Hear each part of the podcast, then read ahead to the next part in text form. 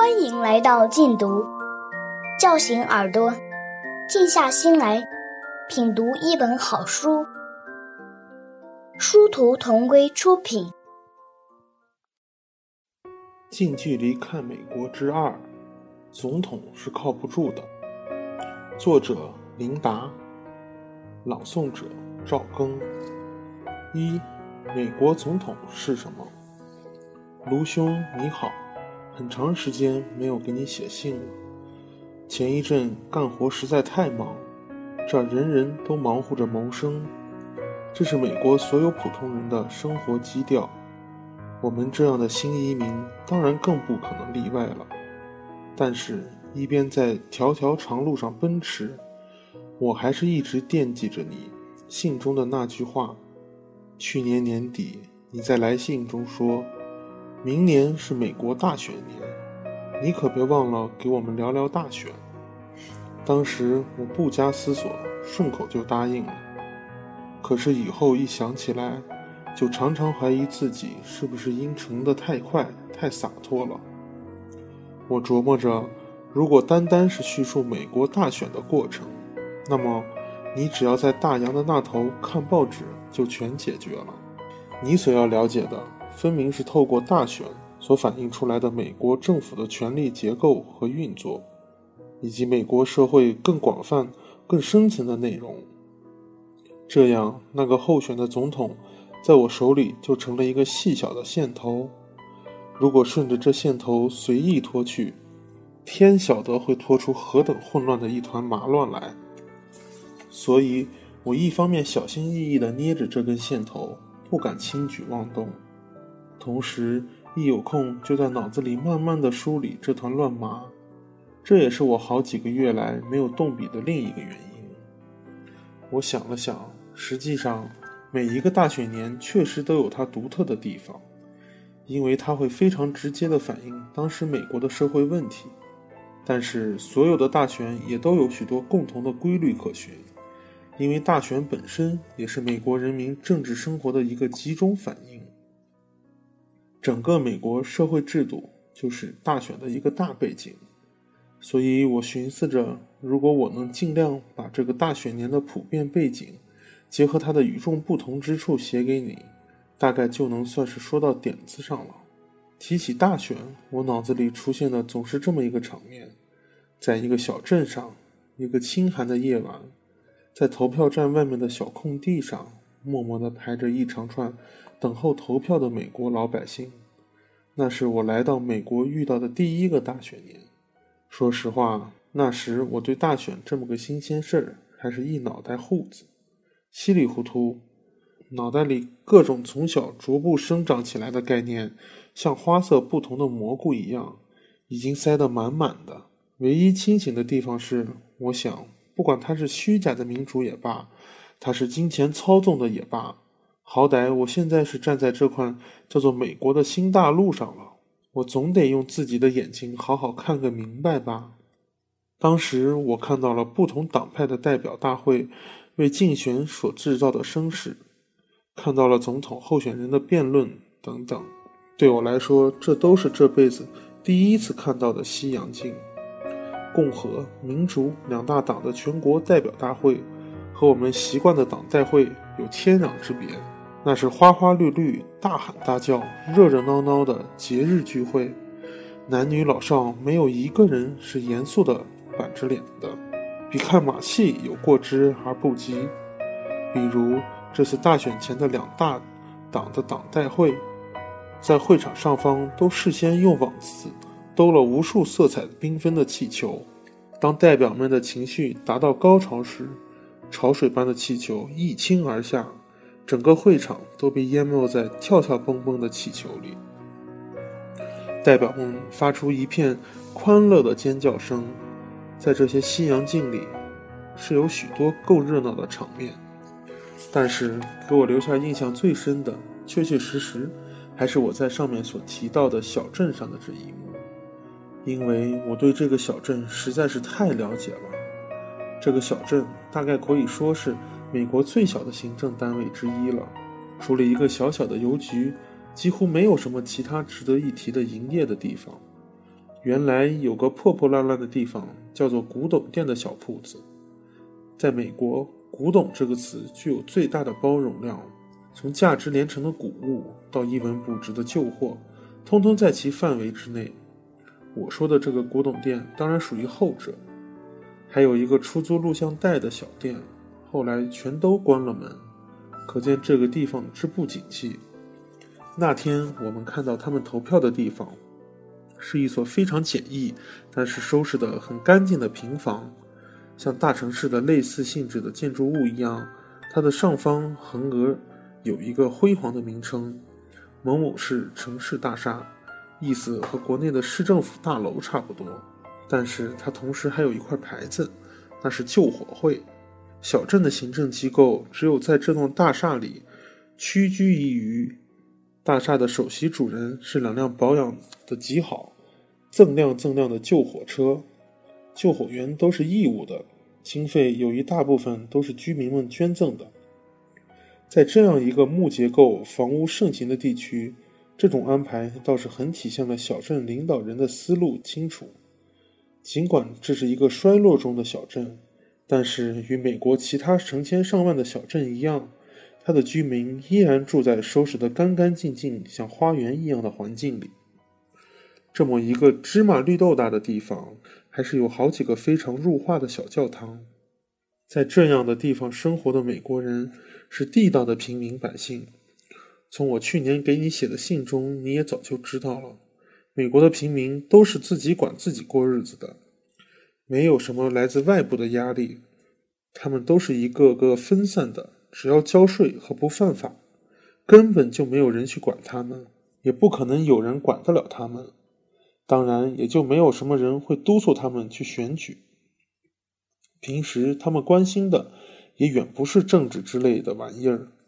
他们的生活并不悠闲。住在这样一个萧条的小镇上，最简单的逻辑就是，他们必须到一个离家比较远的地方去工作，以养活自己和家人。在生活的这个基点上，他们丝毫不比我们这样的新移民优越。我当然知道他们有语言上的优势，还有对这个社会熟悉程度上的优势。但是，由于他们很多人对于现代科学技术了解和掌握的程度比较低，他们甚至比很多留学的新移民们还要更难找到一个高薪的工作，更难在一个崇尚高科技的社会里如鱼得水。小镇上灵活的后代都已经远走高飞了。他们之所以在黑夜里站在寒冷的秋风里等候选举，可以断定他们也是和我一样，刚刚从二三十英里之外甚至更远的地方下班回来。我不是美国公民，自然也就没有了选举权，所以我只是开着车，好奇的慢慢从他们身边驶过，然后回家看电视去。记得那晚，我顾不上已经疲惫不堪，也顾不上第二天还要早早起来去赶去打工，一直在电视机前守到了那年的大选结果出来。美国根据时差分有不同的时区，我们所居住的东海岸比西海岸还要早三个小时，比夏威夷要早大概六七个小时。好在那年大选的超半数不必等出夏威夷的结果，就已经决定。否则那晚我就睡不成了。我没有选举权，也就没有什么责任和负担，只能等着别人把我们天天生活其中的这个国家的总统给选出来。好在，正如我已经告诉你的，我当时来的时间并不长，对这个国家的一切还都不甚了了，对美国主要的两大政党即民主党和共产党的认识也都十分肤浅。他们各自所宣传的各项施政纲领，对我来说都一样的不得要领，所以，我们既没有非想要什么人当选的紧张，也没有太大的失去选择权利的痛苦。更何况，从小到大，我们一直生活在一个保障较强的社会里。细数一下，也记不得有多少重大事情，也记不得有多少重大事情是必须由我们自己操心选择而决定的。因此。当时我们也并不对自己是否有这样的权利耿耿于怀，这样一来，我大概就成了美国社会里大选年头心情最轻松的一些人中的一个了。可是既然如此，回想那天晚上，我干嘛还非要在电视机前守出个大选结果来，才肯善罢甘休上床睡觉呢？我发现自己那天居然是让选举这件事本身给迷住了。在计算机和通讯如此发达的年代，这样的选举结果是马上就通过计算机联网自动计算，并且很快就在电视屏幕上跳出来的。一个一个州的结果就不断在电视屏幕上增加着双方的选票数字，时而甲的票数领先，时而又是乙的票数领先。我充满惊讶地盯着电视屏幕，那两组抽象的数字就像是具有生命的什么活物一样，竞争着它们的生长速度和生长力。他们之间力量的角逐，就在决定哪一个候选人即将在这未来的四年里成为这个世界上最强大国家的总统。我在屏幕上也看到了这些候选人，虽然他们曾经为宣传自己的政见发表过无数场演说，为了能够当选而尽了一切努力，因此他们却只能和我一样，也只不过是静静地坐在屏幕前，眼看着这些数字。所代表的一股无形的力量在决定他们的命运。这股力量正在接纳他们中间的一个人的思想，同时也在明确地否定其他人的主张。无论结果如何，他们此刻都已经无能为力，他们只能等待一个强大力量对他们做出的判定。这时候，我没法不一次次地想起刚刚路过的小镇投票站，黑暗中静默的队伍。在我的脑子里定格下来，成了我眼前这些充满生命力的跳跃数字抹不去的背景。而这两个景象的重叠，使我像喝醉了一样觉得不解和迷茫。我开始觉得我并没有真正了解我以为是十分简单的美国百姓，即使他们生活在一个普通的小镇，即使他们每天和我一样，只不过是打工糊口，忙于生计。这就是我们刚来时美国大选给我们留下的印象。随着这些印象，也在我们心中引出了一串串句号。这些句号成了我们想去了解美国的最初动力之一。由美国人选总统而引出的第一个问号，居然是“美国总统是什么”这样一个古怪的问题。你先不要感到奇怪，也不要以为我在糊弄你，也不要以为我在故弄玄虚。我确实是在遇到一堆难题之后，才发现我必须先解决美国总统是什么这个看似简单的问题，才有可能在了解美国大选和向你做介绍时有所作为，否则实在是寸步难行。你想想，我要是连他们选出来的总统是什么都没搞清楚，还谈什么别的呢？在我原来的印象中，美国总统也就是美国的一国之首。或者准确的说，是美国的政府首脑。他是一个在白宫一拍桌子，全美国都得打颤的重量级人物。可是我很快发现，我想当然的理解距离事实很远。我不知道现任的美国总统克林顿是不是巴不得有我所想象的这般权力和威力。只有一点是可以肯定的，那就是在他的许多抱负连连受挫之后。对于美国总统是什么这个问题，他一定比我的体会深得多。我怎么会想到这个问题呢？最初是从一个英语的汉译问题开始的。你在中国的广播电视里和报纸上，一定常常听到“克林顿政府”这个词。在美国也有汉语报纸，在这样的报纸上，“克林顿政府”这个词也是一个高频率出现的词。它在汉语世界中通用，它的意思几乎是等同于美国政府，或者至少是意味着以克林顿为首的美国政府。我也没有去考证过这样的用词在汉语世界是从什么时候开始的，已经使用了多少年。我想，大概从东西方的政府们开始打交道，这个词就应运而生了。至少对于你我这样的中国人，觉得它完全天经地义。几乎不可能去异想天开的对它的准确性提出什么质疑，因为在我们所习惯的文化背景中，它完全是符合逻辑、滴水不漏的。在中国，通英语的人可谓无数，你我也算是学过点英语的。几乎所有人这些人都知道，在汉译的“美国政府”一词中，政府的英语原文是 government，而在汉译的所谓的克林顿政府一词中，政府的英文却是 administration。这显然是两个长得面目全非的完全不同的英语单词。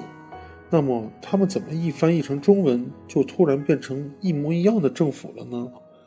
我在学英语遇到这两个词的时候，也在英汉词典上看过究竟，发现，在英汉词典上往往这样解释：美国政府的政府，原文 government，它的主要含义政府、政体，但是也有行政管理和管理机构的意思。而克林顿政府中的政府的原文。Administration，它的主要含义是管理、行政机构，但是英汉词典里特地做了说明：当这个词的第一个字母大写时，也就是当它成为专有名词的时候，它就是指总统制国家的政府。这样，我和你一样，也和所有通过查英汉词典学英语的中国人一样，得出了这样一个结论：就是说，第一，government 是一个泛泛的政府大词。也就是说，在英语中，国家政府是政府，国家的行政管理机构也是政府。第二，administration 一词在总统制的国家，比如像美国这样的国家里，它就是前面那个政府 government 的同义词。说白了，就是在美国这样的总统制国家里，也许是由于某种英语习惯用法的缘故，也许仅仅是愚蠢。他们居然自找麻烦的用了两个不同的单词，去表达同一个简简单单的概念——政府。感谢收听，下期节目见。